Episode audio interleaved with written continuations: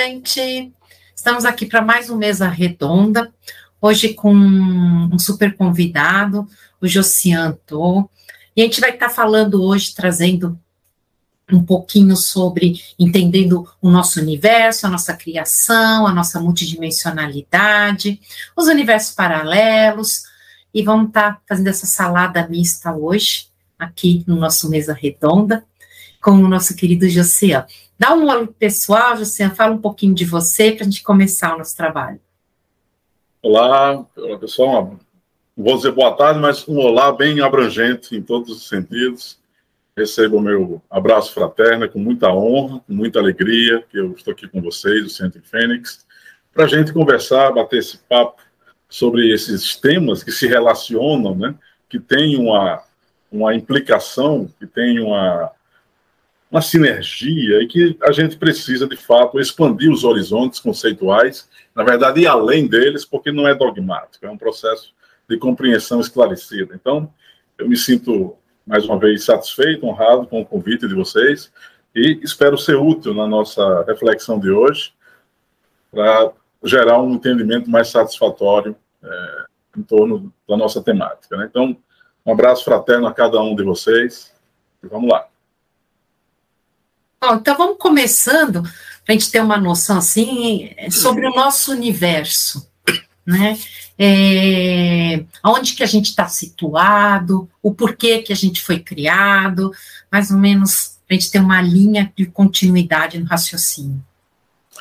É, uh, o nosso universo, se nós levarmos em conta a perspectiva do livro de Urântia, por exemplo, ele é um dos sete, sete super-universos, né? compõe toda aquela cadeia de mundos, mas há um universo local, o universo de Nebadon, ou de Nebadon, que seria o universo da galáxia, né? da nossa Via Láctea aqui, é, cuja capital seria o Versa, no universo de Overton, e dentro dessa desse quadrante universal nós temos Urântia, que é o planeta Terra, né? com 4,6 bilhões de anos, o universo em totum, não exatamente o universo referido no livro de Urântia, porque este aqui, este aqui tem um grande universo que se forma justamente a partir dos sete superuniversos, mas o nosso universo, sob a perspectiva da escala científica, né, ele possui 13,8 bilhões de, de anos, né, B de bola, bilhões de anos.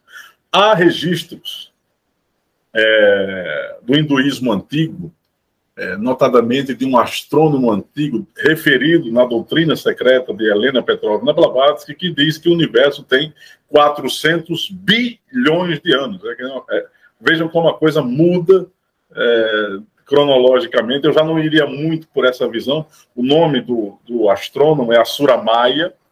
Ele, ele foi um, um astrônomo no período final da Atlântida, início do nosso período cósmico atual, né? Mas isso vamos deixar de lado. Não, não, não vamos por aí. Se nós levarmos em conta que o universo uh, ele é um dos universos que fazem parte da, do multiverso, e aí entra o conceito da multidimensionalidade, mas aí entra ainda mais o conceito das mônadas, que a gente vai ver daqui a pouquinho, porque eu penso que sem o estudo sobre as mônadas, fica complicado entender o que significa a multidimensionalidade e fica mais complicado ainda da gente entender o conceito de multiverso, de universos paralelos, porque isso tudo é, se relaciona. Né? Mas vamos lá. Uh, o nosso universo, dentro da perspectiva do livro de Urântia, ele foi determinado por um dos filhos criadores, na verdade, pelo Filho Eterno, né, para ser mais preciso. E aqui é preciso também esclarecer algo, né? O conceito da deidade, e sem isso aqui fica complicado também, é, relacionado a isso, eles falam no Deus setuplo, né? O Deus de Urântia, a deidade, e há uma distinção entre deidade e divindades no livro de Urântia, né? A deidade, ela tem sete acho que sete camadas não é bacana, mas são sete níveis de manifestação que a deidade possui. A deidade, aí tem as deidades relacionadas às três deidades supremas, deidades existenciais, as deidades experienciais e as deidades em realização. São os três tipos. Na minha modesta perspectiva, a gente pode unir as deidades em realização com as deidades ou divindades experienciais. Por quê? Porque, em tese, só, existe um tipo de deidade, na verdade, só existe uma deidade, né? a deidade incognoscível. Todas as outras divindades que surgem no panorama do multiverso são desdobramentos de gradientes de consciência cada vez menores da deidade suprema. Né? É, então, isso, deixa eu só te interromper para te deixar bem certo essa parte. Então, assim, para quem está assistindo, pegando agora, né, não tem muito o conceito, a gente parte de uma fonte criadora, isso. né, e ela se fractalizou, ou seja, ela fez é, cópias idênticas dela, né, porque o fractal, na realidade, ele tem todas a as energias ou todos os poderes da própria fonte, só que numa é, entendendo numa quantidade menor, porque ela está dividida, né? Perfeito, é exatamente isso. E eu ia chegar justamente nesse ponto que eu vou, quando, eu vou tocar na questão das mônadas, né, tem relação com isso, né? Mas há um outro aspecto dentro do raciocínio que a gente precisa observar. É, essa fractalização desses seres a partir da deidade já é um, um aspecto relacionado à própria capacidade co-criadora dessas divindades. O que eu estou tentando dizer com isso? Que todos os seres que são emanados da deidade, fractalizados, são é, criadores que criam também.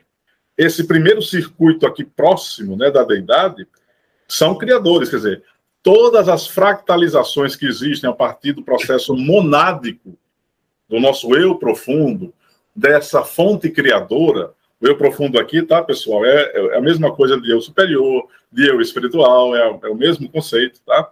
Essa fractalização em 12 extensões de alma das mônadas, umas 12 extensões de cada alma, cada alma vai se fractalizando, aí a gente vai falar do famoso número 144, que é o número de almas que a gente detém, né, dentro dessa perspectiva. Então, assim, é, é preciso que a gente entenda o conceito de universos relacionados com o conceito de uma deidade que vai delegando, vai entregando o seu poder de criar para manifestações dela, mas com um gradiente de energia menor. Se vocês quiserem, com um gradiente de consciência menor. Mas ainda assim, partícipes da condição deífica, partícipes da condição divina. São seres divinos, isso é óbvio. Mas com uma limitação já, até mesmo de, é, em termos de compreensão do que seja essa própria fonte criadora. É, isso... O próprio livro de Urântia deixa isso claro, né? Nisso também a gente pode ver que só a fonte criadora tem um retorno de vivência, experiência de todos os seus fractais, né? Depois, isso. como eles estão em grupos, eles têm aquela vivência dentro daquele grupo, que é dentro desses conceitos que você vai estar falando. Então, por isso que a fonte criadora, ela tem uma visão ampla, né? Ela tem a visão do todo. E aí, de, quanto mais fractalizado, você vai ter a visão mais local, né? Isso. E aqui entra um, um, aspecto muito interessante, já é, um, é algo disruptivo, que eu vou dizer, ou algo fora da caixinha, né? Porque, veja bem, ao mesmo tempo que existe essa fractalização dessas almas, como a gente está se referindo, o número de almas que se fractalizam, que sofrem esse processo de fragmentação, de multiplicação, a gente pode colocar como sendo 12, mais vezes 12 ou 144, mas, na verdade, é um número infinito de, de almas, não, não, não, não, é algo fechado. Por que, que o livro de Urântia, e até mesmo o próprio Rodrigo Romo, e até outros, é, fazem uma questão de homenagear essa questão do 12 e do 144? Porque a base de sustentação de qualquer um desses universos é em função desse paradigma inicial de 12. Tá? Mas isso não quer dizer que uh, um, um, um, outro Marcelo esteja vivendo um outro universo, é, e que esse número limitado desses, desses uni, nesse universo ou nesse, nessa galáxia, não existe isso. Há um número ilimitado de Marcelos existindo e que a alma central, A mônada, ela vai, ela vai gerindo, administrando isso. Aí entra uma questão polêmica, que é a questão do, do livre-arbítrio, que a gente não vai aprofundar, talvez na primeira parte, talvez na segunda parte, né? ou em outro momento. Pode falar, Marcelo. Deixa eu só é, colocar aqui para os nossos ouvintes e, e nossos espectadores aqui que a sua tela está balançando um pouquinho às vezes aí, mas não é um terremoto. e nem a, ninguém está atacado pela labirintite. Né? É, pronto. Eu, eu vou agora me, me vigiar para não tocar aqui na mesa. Pronto. Tá. Aproveitando aí é, que você está falando de divindades, de deidades, também tem o, o conceito de demiurgo. Né? Isso, isso. E é, a gente vê muito as pessoas é, associarem esse termo demiurgo para o lado negativo, né? Mas, assim, o conceito, o significado é, raiz, vamos dizer assim, ou puro deles, na realidade tem a ver com divindade também, né? Sim. É, esse conceito, essa palavra de demiurgo, ela foi primeiramente é, caracterizada por Platão, na Grécia Antiga, 2.400 anos atrás. Demiurgo significa apenas artesão ou artífice, só. Né? Dentro da catalogação do número de universos que existem no universo por algumas fontes consideradas sérias no meio espiritual, é, mas sem obviamente fechar isso, mas é apenas uma espécie de estimativa, haveria em torno de 3.500, 3.600 demiurgos, cada um desses demiurgos ou co-criadores ou divindades criadores, criadoras de realidades dependentes, né? que dependem da fonte criadora, é, seria responsável por um desses universos. Tá? Então, trazendo um paralelo, só para a gente colocar o que, que é a mesma coisa, porque, assim, de acordo com o autor, coloca-se um nome diferente. Mas é isso. é sempre a mesma divindade ou entidade. A mesma ideia, isso, isso. Então você já vai desde de filho paradisíaco, multidimensionais, demiurgos, a gente sempre está falando nesse ser que é o criador dos universos. E, e outra Isso. coisa, é, pra, e, e não tem o conceito de negativo e positivo né, nessa categoria deles, né? Não, não tem. Mas aqui implica uma reflexão muito profunda e muito séria. Por quê? Porque aqui, já saindo um pouco e dobrando a avenida do livro de Urântia e entrando nas perspectivas da revelação cósmica, recentemente formulada pelo nosso irmão Elan, e outros, e também do gnosticismo antigo, no Mahabharata, no Ramayana, livros da, da, no Vedismo antigo, isso está nas entrelinhas, nos Upanishads.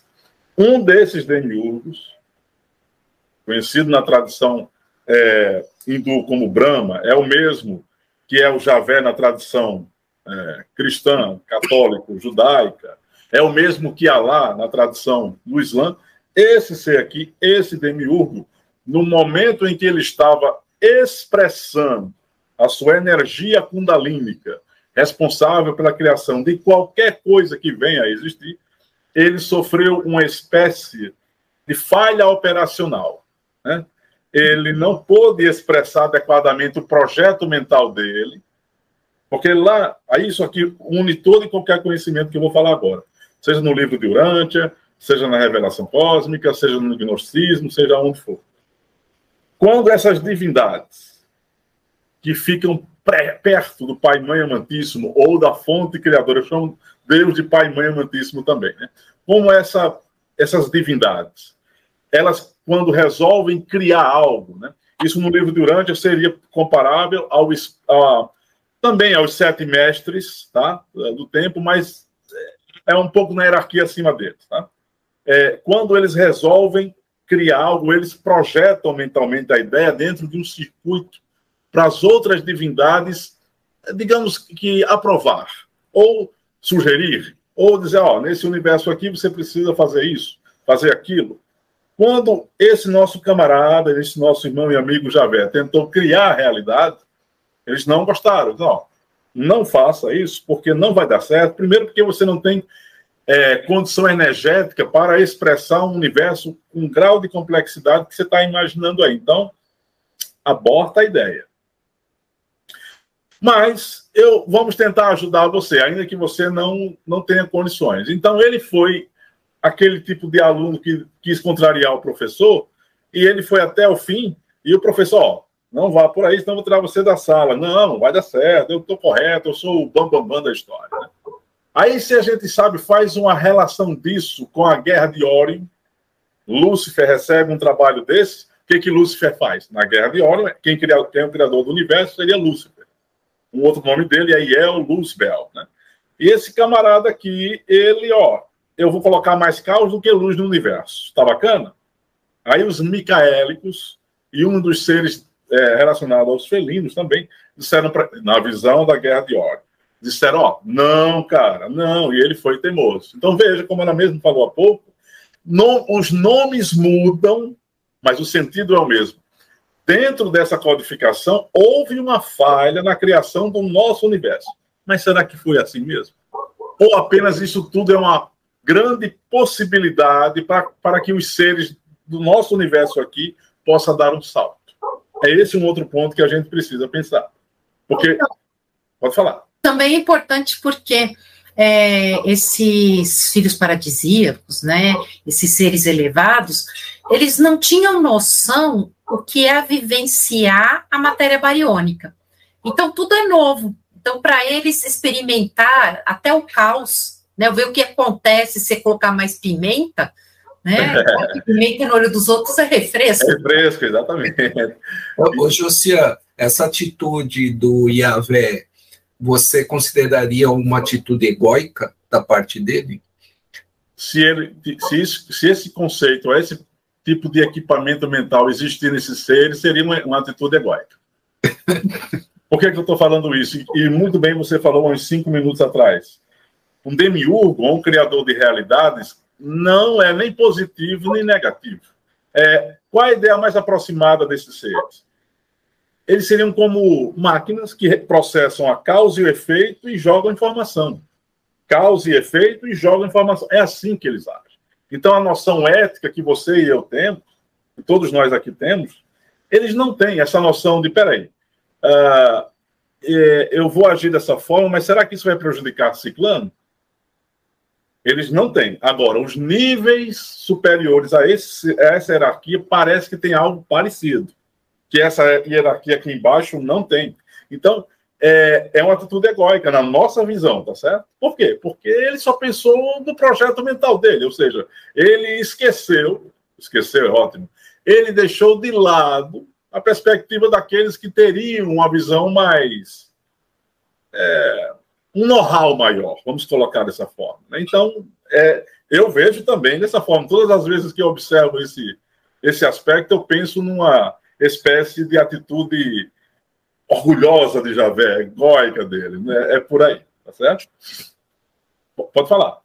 Então vamos pensar um pouquinho assim, como Deus criador, né? Como um demiurgo, é, como Javé, é, quando lhe é concedido criar um universo, né?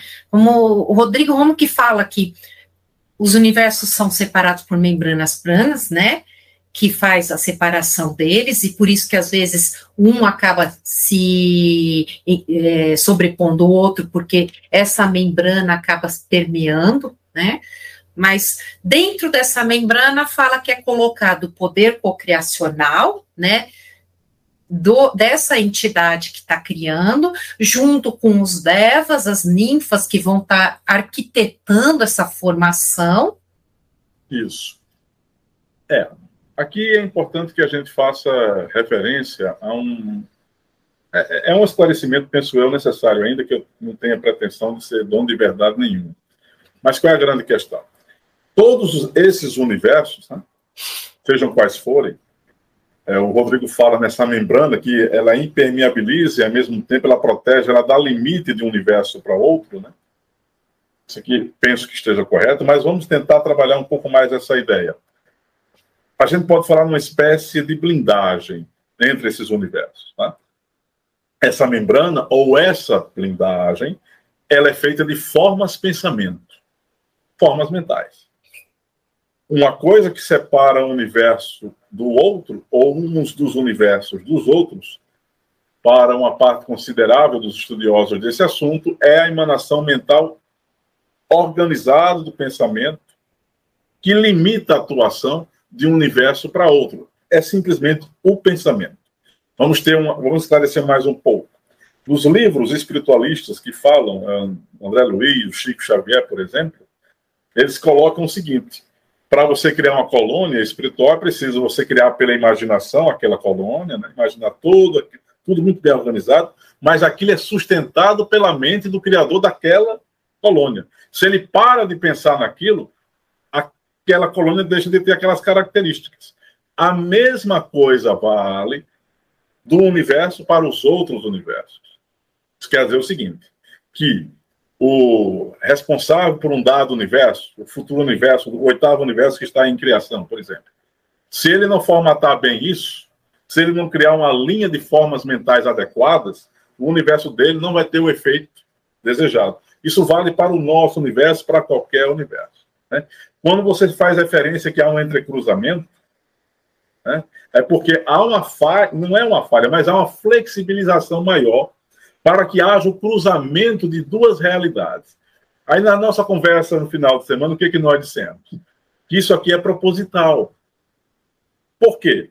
Como existe alguém que está no lado de fora observando tudo, ele pensa assim como um cientista que eu falei, inclusive, ó, Vamos misturar aqui essas duas realidades universais, criar uma, uma ponte Einstein-Rosen, né, um buraco de minhoca aqui, e, ó, ah, parece que a mistura vai ser boa. Vamos pegar um pouco, só um exemplo, tá? Vamos pegar um pouco aqui do, da raça reptiliana com a raça de Amélis, vamos ver o que, é que dá isso aqui. Ah, a coisa. E a coisa ficou complexa demais. Não, não sei como é que vai, não sei como é que isso vai terminar. então, para a gente ter uma ideia, a gente tem que abrir bastante a mente da gente em relação a isso, porque não é uma coisa tão romanceada isso, né? É, é, é, é, necessário a gente olhar um pouco, um pouco não, muito com a objetividade dos fatos e perceber que tudo é feito mentalmente. O Hermes já dizia isso, né? O todo é mental, não tem como fugir disso.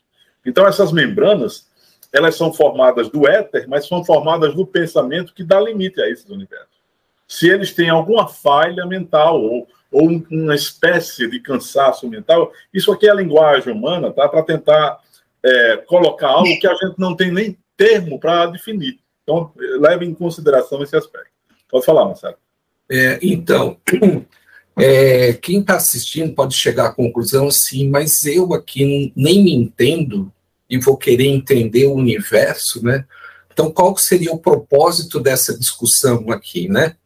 É, se a gente parar para analisar que a gente está chegando no momento da transição planetária, onde toda a verdade virá à tona, e tudo aquilo que nos foi escondido até hoje, né, por falar assim, olha, você não tem capacidade intelectual de entender nada além do que a gente vai passar para você, a gente precisa é começar a abrir realmente a mente.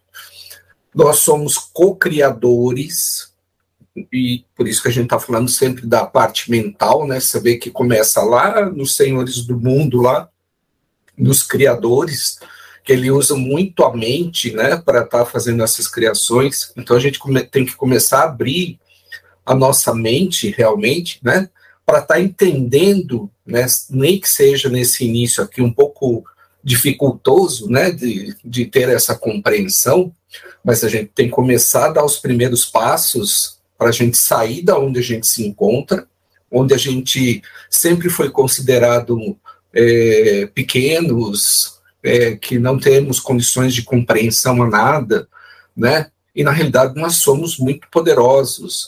Nós temos um poder co-criativo muito grande. E se a gente realmente está na esperança da transição planetária, sair da 3D, que é um mundo completamente materialista, para ir para dimensões acima. Então, aqui essa discussão começa a ficar muito interessante: é como o nosso processo mental, nosso processo emocional é, vai estar funcionando em todos esses universos, né? É, então, assim, a gente tem que começar a é, entender toda essa criação. A gente vê muito nos filmes que a gente assiste, principalmente Matrix e outros filmes de ficção científica, onde a gente está achando que é, olha, aquilo ali é só ficção científica.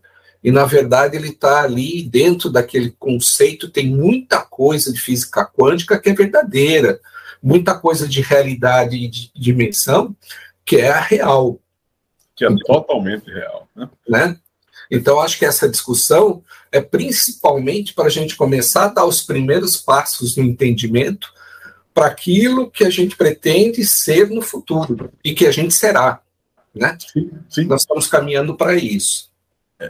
E só pegando um gancho do, do, da sua reflexão, é, nós somos sim muito importantes. Né? Porque, na verdade, quem sustenta toda essa realidade aqui, eu estou me referindo apenas ao nosso universo, e mais especificamente a realidade desse universo material, porque há um outro universo próximo ao nosso, ligado a esse processo, que as tradições chamam de Brahmaloka, o nosso é o Burloka, né? nomezinhos complicados, não tem problema não. O nosso universo aqui, é, ele é sustentado pelas mônadas, pelos nossos eus, que estão aqui vinculados a esses corpos biológicos animalizados. No caso específico do universo de Overton, que é o nosso, mais ainda do Nébadon, que é o nosso quadrante aqui pequeno, que é da nossa galáxia, infelizmente não é o filho, o filho criador que está controlando a situação, somos nós. Por quê? Porque o demiurgo que deveria estar controlando, ele, com o processo ocorrido, né, ele não tem a conexão espiritual devida, ele ficou sem perceber a realidade. Javé não tem como compreender isso aqui. Vocês se recordam que nos textos bíblicos há uma passagem que Abraão ele é quase levado a matar o seu filho e no último momento, quando ele está para matar o seu filho, porque Javé queria saber se ele era fiel a ele, né? Havia fidelidade. Javé pede que um anjo, ó, se manda ele segurar lá, não manda matar o filho, não. Eu estou percebendo que ele é fiel a meus propósitos. Né? Vamos tentar entender isso. Qualquer ser humano dotado de um grau mínimo de clarividência olharia para o campo áurico de Abraão e diria assim: ó, Abraão é um cara, dá para confiar no cara. Como o Javé não tem essa condição espiritual, ele teve que mexer com as vibrações de Abraão num momento de estresse. Imagina, ele teve que. Ele ia ser levado a matar o próprio filho. Né? Aí, no, no campo quântico que o Javé tinha acesso, mas não um campo quântico limitado, pelas vibrações de Abraão, é que ele. Ah, não, então manda ele parar. Ou seja, é, não há, ele não tem isso. Os outros demiurgos das outras realidades criadoras não têm esse problema que Javé teve. Mas se existir algum tipo de problema ocorrido esse, com esse que ocorreu com o nosso universo, é algo menos dramático do que o nosso universo. O que eu estou dizendo aqui, inclusive, ele foi referendado mais ou menos no livro de Urântia, mas isso não está claro. Até porque isso no livro de Urântia eles inverteram os personagens, tá certo? Na parte que eles falam da rebelião de Lúcifer, deveria ser a parte referida a Javé. Entende? Então, é, é só para contextualizar quem está vendo agora a nossa mesa redonda. Tá? Uhum. Houve um erro, então, dos que escreveram o livro de Urântia? Não. Porque ali no livro de Urântia, o contexto era aquele, tem que se entender por meio daquela perspectiva. E na perspectiva, seja lá da revelação cósmica, ou do hinduísmo, ou do gnosticismo antigo, ali, aqui a coisa muda para tentar gerar na pessoa, no indivíduo, um outro, um outro, uma outra peça do quebra-cabeça. Isso aqui é, uma, é, um grande xadrez, é um grande quebra-cabeça. Né? E por isso a, o, o, Marcelo fez tanta referência a gente paulatina e gradativamente entender isso, porque se as pessoas é, realmente ficaram entre aspas envenenadas, né, com a ideia de que não podem pensar ou porque não tem, ah, não consigo entender isso que é muito difícil na verdade, você tem plenas condições de entender, dentro da sua ótica de análise, né? Mas é possível entender, conceito por conceito. Quando a gente fala, por exemplo, em multidimensionalidade, em mônadas, né? Aí as pessoas ficam, peraí, então, deixa eu tentar entender. Você está dizendo que eu tenho uma centelha divina, eterna, impessoal, indestrutível, imaterial, Aí essa mônada, com essas características, ela começa a se fractalizar em 12 extensões dela mesma, e cada uma dessas 12 extensões, que são almas, ela vai se fractalizando em outras 12 extensões, até criar um número específico de extensões de alma, em que ela, a mônada, irá administrar isso tudo, é verdade? É por aí, parece que a coisa vai por aí. Mas qual é a grande questão? É, são vários eus vivendo nesses universos, não estão presas umas às outras. O que uma dessas mônadas, perdão, dessas almas ligadas a uma dessas mônadas sente, as outras 143, ou uma das almas das 12 almas, as, as outras 11, né, elas irão sentir, mas de um modo específico. Como? Se eu, por exemplo, sonho, tenho um pesadelo comigo, que estou morrendo, só para a gente ter uma ideia. Uma das monas pode ter sofrido desencarne nesse, numa outra realidade, e para mim aqui foi o quê? Um pesadelo. Ah, Peraí, eu sonhei ontem à noite, eu, eu, antes de dormir ontem à noite, eu sonhei. Aliás, eu estava pensando em como me curar de uma determinada doença. Aí eu passei a noite pensando naquilo que eu havia é, 30 minutos antes, 15, 15 minutos antes pensado, né? E aí me veio a minha imagem dizendo o que, que eu teria que fazer para ficar curado da doença, conversando com outra pessoa. Isso aí, segundo o conhecimento espiritual profundo, é você mesmo numa outra realidade, passando por algo parecido, mas já tendo a resposta que você nessa aqui não teve. Então a sua alma, ela envia para você um e-mail, um, uma mensagem de WhatsApp mental, ó, ó, a cura é isso aqui, isso aqui, isso aqui, isso aqui.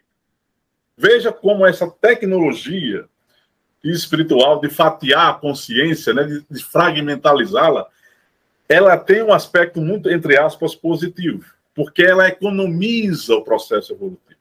Na medida em que você vai despertando a consciência, expandindo os horizontes de percepção da realidade e buscando se autoconhecer, você vai acessando as outras, os outros eus do, da sua mônada principal.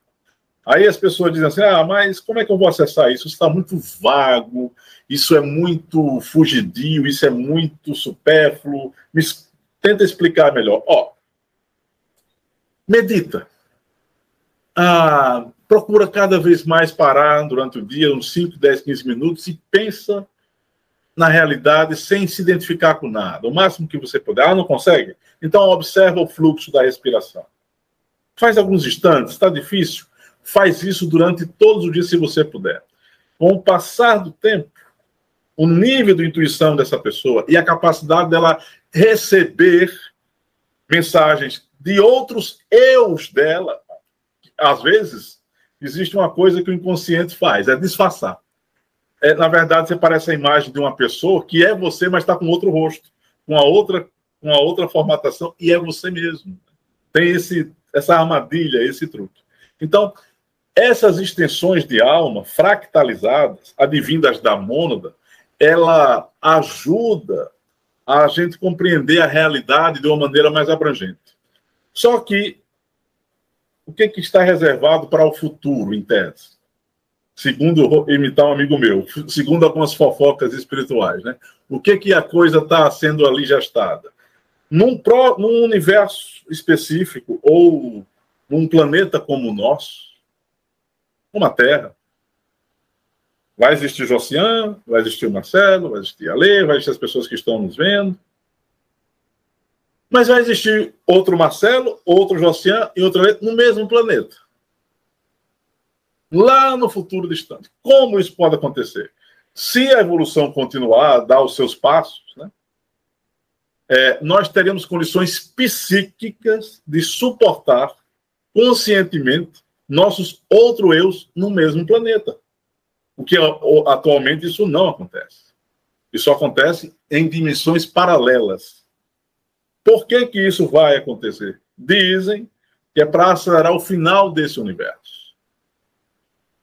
Porque isso tem a ver com a velocidade da informação e com o processo de reformatação da mente do Criador, que precisa disso para ter conexão com o eu espiritual dele, que está lá nos níveis superiores da ilha paradisíaca em Avona. Descansando, ele não está, ele deveria estar acordado. vou colocar dessa forma, tá? Ele está dormindo, ele precisaria estar acordado, ele não está, então estamos fazendo uma espécie de favor divino para ele. A gente está fazendo a função. Oi? Deixa eu só pôr uma colocação, porque é lógico que toda a nossa vivência ela é feita que é para o nosso demiurgo, né, que seria o Iavé, está experienciando. Isso. Quando volta a informação, devido à grande contaminação que a gente teve aqui no nosso quadrante, teve o, os reptilianos, a gente teve também é, todos os outros seres que acabaram entrando, que não era para estar nesse quadrante, acabaram densificando o experimento, né? Nisso, pode-se dizer que essa contaminação foi ascendente e pode ser um dos motivos do demiurgo ter perdido um pouco essa noção do é, dele? Não, não porque o, a consciência do demiurgo, é, o fato de ele ter perdido essa consciência é anterior à própria criação do universo, não é depois. Tá? É, o, o ímpeto dele é, em precar o processo criador que já estava em curso na, nesse chakra aqui, a coisa não podia voltar mais. Entendem? Assim, quando você decide expressar a Kundalini, não tem como você controlar a energia, ela tem que ser expressada. Nesse ponto aqui em que ele estava tentando fazer isso, é que gerou o problema. Todos os seres que surgiram dentro do universo com essa contaminação que você faz referência e com a densificação que não deveria existir, já é o efeito do problema do demiurgo, não a causa, tá? Hum. É, isso aí já é o efeito do processo, tá? Mas há uma outra avenida de entendimento que a gente pode fazer. É, esses universos, eles, na verdade, se a gente parar para pensar com muita calma e com muita frieza, a gente vai perceber que esses universos, eles possuem é, hiatos, buracos, é, é, digamos que há, um, há, há, portais que acessam os outros universos, porque essas outras mentes demiúrgicas, elas podem interferir nesses universos, tá? Então, um universo de uma outra realidade interferiu na nossa realidade, tá? E gerou essa contaminação que você está se referindo. Isso quer dizer o seguinte, que a nossa realidade aqui, ela é um misto entre o pensamento de um demiurgo caído e seres com um grau de entendimento maior do que ele. Tá? Esses, essa contaminação advinda de Lúcifer, vamos colocar nessa perspectiva, tá? Lá onde Lúcifer estava, nos reinos capelinos, tal, ele sofreu uma inquietação em um dos mundos de Capela, essa é uma perspectiva que se tem na revelação cósmica, é apenas uma perspectiva, não a verdade. E como todos os seres que viviam, viviam naquela realidade tinham uma mente coletiva, não tem uma mente individual como nós temos. Esse ser Lúcifer, ele despertou com uma individualidade própria, se viu envolvido por isso e não soube decodificar que tipo de estado mental era aquele. Tá? Ou seja, um estado mental único, singular. Esses seres divinos que permeiam esses mundos, eles interferem o tempo todo na nossa realidade. É essa a visão que eu tenho, não é a visão do livro de Urântia, não é a visão do, da revelação cósmica. Eu tenho, para mim, na minha modesta percepção, que o que existe é um, um controle absurdo de fora para dentro tentando mexer com os pauzinhos aqui, mas parece que eles querem fazer isso objetivando gerar o elemento mais importante de qualquer universo que venha existir. Qual é? A informação. Aí, se você me pergunta por que a informação? Ah, essa informação ela tem que ser repassada para os próximos universos que ainda vão existir. Beleza. Mas existe um outro aspecto. Essa informação tem que ser repassada para a deidade suprema. Mas, mas tem, tem, algo errado no que você está dizendo, cara, porque a deidade suprema ela, ela já é onisciente. Como é que ela precisa de mais informação? E se a deidade suprema necessitar de mais informação para ela gerar justamente mais condições de seres criarem, né? É um processo que se retroalimenta. eu tomo a ideia da onisciência, do, dessa fonte criadora, como sendo algo progressivo. A deidade ela é onisciente? Ela é onisciente. Mas ela não é limitada na onisciência dela. Ela também aprende com aquilo que os filhos criadores fazem. Parece é meio grande... estranho, né? Mas parece que a coisa é por aí. Tá? É, o grande objetivo da criação, inclusive, era essa, né?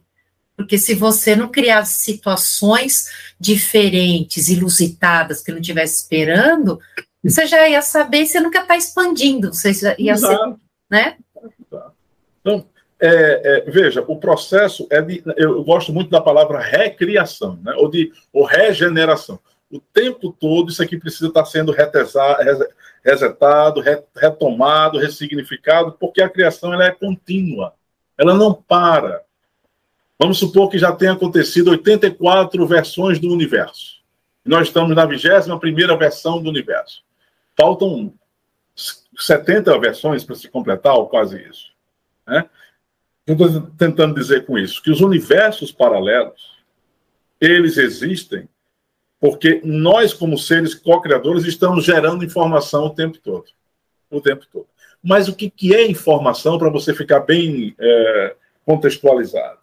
Informação seria, na minha perspectiva, qualquer sensação, qualquer vivência, qualquer contato com a realidade que você forme um, um que gere um significado. Isso aqui é uma informação. Tá?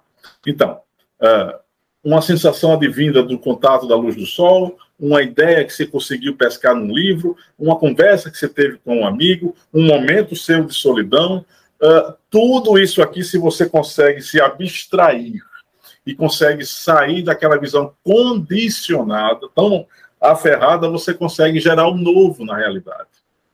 Trazendo isso para os filhos criadores, para as mentes mestras, para os Micaelis da vida, para todos os grandes seres, eles fazem isso o tempo todo. Eles estão colhendo informação, repassando isso e gerando novas formas de vida. Nós, quando atingirmos uma certa massa crítica na evolução, nós aqui do sétimo universo, do grande universo, nós seremos convidados, entre aspas, a criar outros universos. Possivelmente muitos de nós iremos administrar o oitavo, o nono e o décimo universo, que ainda o nono e o décimo não existem, né? Mas é um processo infinito. Não é um processo é, que tem limites. Por isso que eu falei há uns 25, 28 minutos atrás que essa nomenclatura de 144, 12 extensões é apenas didática. Ela não está errada. Ela é didática. Ela, ela nos serve para dar uma razão, para dar um sentido às coisas. Mas a ideia básica é da fractalização. De, dessas mon, desses eus alma, né, existindo em vários universos. Eu chamo isso aqui de multi-encarnação. É, é, são, na cultura tibetana esotérica, eles chamam isso de tucuísmo, ou nome feio, né? Tucuísmo seria seres que são cópia é uma cópia de Josian, é uma cópia do Marcelo, da Lê, uma cópia de fulano de tal, estão vivendo por aí em alguma realidade. Então, esses conhecimentos, eles estão sendo expandidos e retomados no contexto atual da transição planetária. Uma coisa muito importante que a gente precisa ter em mente. Transição planetária não é para você assumir uma verdade. Transição planetária é para você investigar a realidade de modo é, distante, prudente. Porque se você assume qualquer verdade agora, você pode, pelo nível emocional ainda muito denso, o nosso intelecto está muito atrelado à nossa emoção, a gente tem mania de criar um, uma ideologia falsa, um, sabe, algo que não corresponde à verdade dos fatos. A transição planetária é para fazer esse trabalho que a gente está aqui realizando, é refletir não assumir uma verdade, refletir, refletir o máximo que a gente puder, porque vai libertar dentro da nossa condição cerebral novas sinapses, novos circuitos neurosinápticos. Isso implica o quê? Estar receptivo a entender mais ainda a realidade. Então, é, o, o, livro de Urântia, o, aquilo que o Rodrigo Romo traz, aquilo que o Elan traz, que o pensamento antigo traz, o objetivo desses caras e dessas doutrinas é mostrar que a coisa não se limita ao que a religião trouxe. Porque o que a religião trouxe, infelizmente, foi embotar o ser humano. Deixá-lo num cercadinho, limitado e fixado ali, sem ter acesso a nada que o faça pensar além. Ou seja, é um autômato, né? é um zumbi. O zumbi só age porque existe um comando por detrás dele dizendo, ó, faça isso, faça aquilo, e ele vai obedecendo. E nós estamos querendo despertar a consciência. O que quer dizer isso? A gente está querendo dar um salto, nos libertar dos nossos criadores, mas sendo nós mesmos criadores da nossa própria realidade. É essa a grande questão. Muito bom. Bom, gente, a gente nem sentiu o tempo passar. Vamos para nossas considerações né, finais, José, mas teremos mais Oceano, tá? Nas próximas mesas redondas. Fique conosco, semana que vem tem mais. Uhum. Bom, uh, eu faço agora a consideração final, é isso? Isso, só algum ah, recadinho, é... alguma coisa. É, um, o que eu gostaria apenas de deixar claro, uh, de enfatizar, é que conceito de multidimensionalidade ele está diretamente ligado ao conceito das mônadas, né? e que as mônadas elas são esses elementos eternos, atemporais, que ficam o tempo todo replicando a consciência em vários níveis. Isso tem um, sentido de verdade muito grande. Qual é? A realidade ela é múltipla, ela não é una, ela não é fechada, ela é aberta. Né? Não existe sistema fechado em nenhuma realidade. Os sistemas são abertos. Né? Compreender esses conceitos de universo paralelo e de multidimensionalidade nos faz pensar de uma maneira livre. O próprio conceito em si já, já nos deixa prontos para fazermos o gol, né? atirarmos e realizarmos o gol. Ou seja, precisamos entender esse tipo de temática para entender o contexto que a gente vive. Porque nós somos assim, somos seres co-criadores.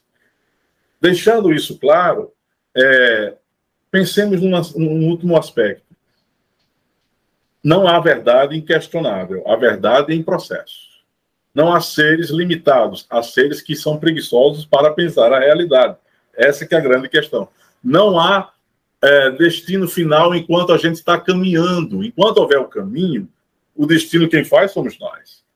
Então, essa aqui é a mensagem que eu quero deixar. Essa primeira parte aqui vai ficar como um primeiro é, esboço de um tema muito mais profundo que a gente pode fazer numa segunda, terceira, quarta, quinta é, mesa redondas. Eu só tenho, nesse sentido, agradecer a vocês pela compreensão, pela paciência, aqui, pela amizade que já se estabelece entre nós, aqui no Centro de Estudos Fênix, e esse filó filósofo aqui de Natal. Gratidão, Josiane. E a gente vai deixar aqui nas descrições, nossa, o canal do Josiane, tem muita coisa bacana lá também. Tá bom, gente? Até semana que vem para estarmos filosofando um pouquinho mais. Beijo.